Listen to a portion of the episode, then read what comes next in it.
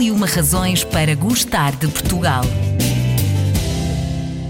Razão número 11. O fado vem do latim fatum e significa destino. Uma das explicações que dão origem ao fado em Lisboa foram os cânticos dos mouros que permaneceram no bairro da Moraria após a conquista cristã.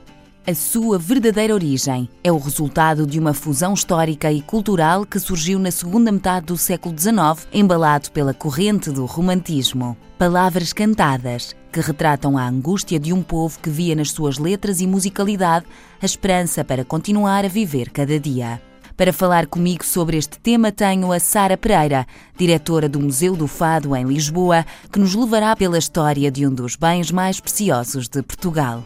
Sara, o fado é uma das razões para gostarmos de Portugal? É, seguramente, porque é um património único no mundo, eh, exclusivo nosso, da nossa matriz cultural, por assim dizer.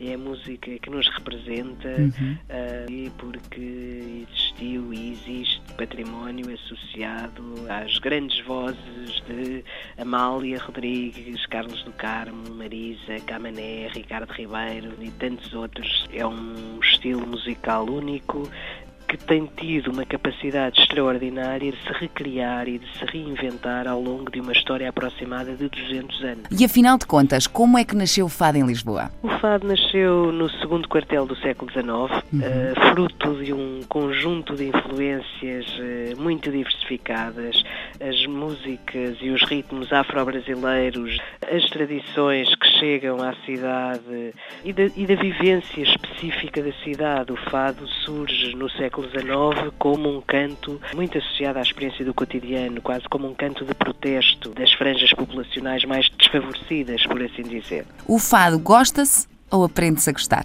Eu acho que se aprende a gostar também. Nós não, não amamos aquilo que não conhecemos, não é? É um uhum. lugar comum, mas é, é bem verdade.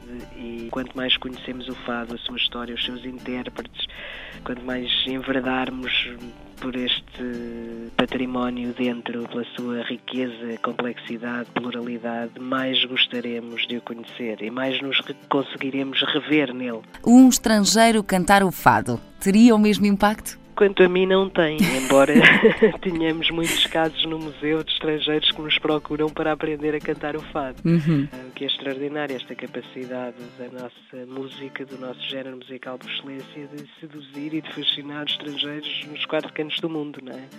Mas de facto. Hum, enfim, quanto a mim, o sotaque perturba um pouco a, a, minha leitura do fado. e como é que há pessoas que ouvem o fado, não entendem uma única palavra por não ser cantado na sua língua, mas ainda assim se conseguem apaixonar pela sua essência? Eu acho que tem a ver com esta magia da música, é, é, é, de facto consegue, consegue tocar-nos, não é? Uhum. Consegue uhum. criar essa magia junto ao público. Eu acho que tem sobretudo a ver com isso, tem a ver com, com a capacidade do intérprete de transmitir uma mensagem, um estado de espírito, um estado de alma.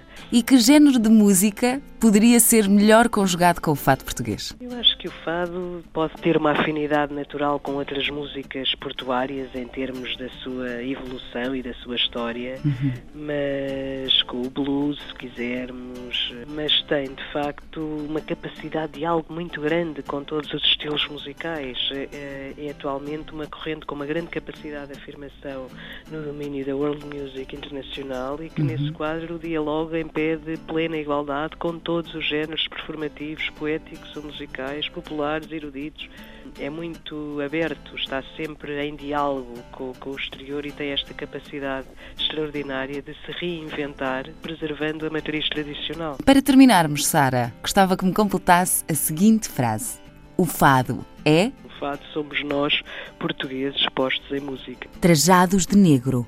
É no silêncio da noite, com um mistério envolvente, que se ouve o fado com uma alma que sabe escutar esta canção que nos fala de sentimentos profundos da alma portuguesa. É este o fado que faz chorar as guitarras.